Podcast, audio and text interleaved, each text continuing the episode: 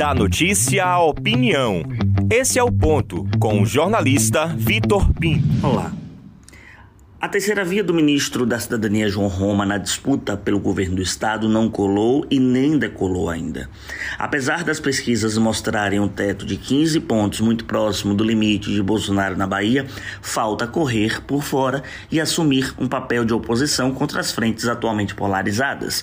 De um lado, a Neto e do outro, Jacques Wagner. Roma até rivaliza com o governo Rui Costa, aposta críticas contra a condução de ações petistas em detrimento, por exemplo, às obras encaminhadas pela União no Estado. Mas percebam, não existem críticas contundentes do ainda ministro contra seu ex-aliado. A CM Neto nunca foi alvo de qualquer observação por parte do pretenso candidato. Algumas posições que precisam ser demarcadas, ele terceiriza para sua esposa Roberta Roma, a quem busca transferir seu capital político a fim de viabilizá-la à Câmara Federal.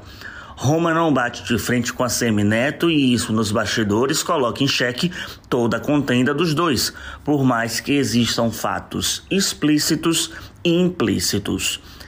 Outro aspecto que nos traz a observação, falta coragem para assim fazê-lo, mostrando independência de fato do grupo que já fez parte. Pode até não obter êxito neste momento, mas poderia ser uma construção de futuro de uma nova frente política. O ministro João Roma, com esse contexto, ainda tem demonstrado, com a falta de pulso contra os dois polarizadores, ser um satélite que orbita o grupo, uma linha auxiliar do que foi Lídice da Mata em 2014 na corrida por Ondina. Naquele ano, foi forçada a fazer palanque para Eduardo Campos e romper com Jacques Wagner em detrimento da candidatura de Rui. Não aliviou para Paulo Souto à época, mas também não pegou tão pesado contra o petista.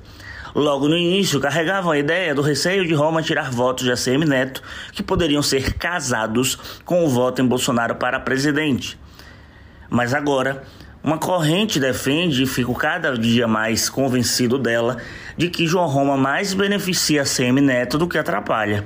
Vejamos, o ainda deputado do Republicanos receberia em seu colo a base governista, a base bolsonarista. Seria o porte estandarte do governo Bolsonaro e fazedor do seu palanque. Puxar Bolsonaro para si iria isentar a CM Neto de qualquer digital nesta seara, mesmo seus deputados federais, por exemplo, votando a favor dos projetos do governo federal. Isso dificultaria a tática petista repetida reiteradamente de que Neto é Bolsonaro e Bolsonaro é Neto.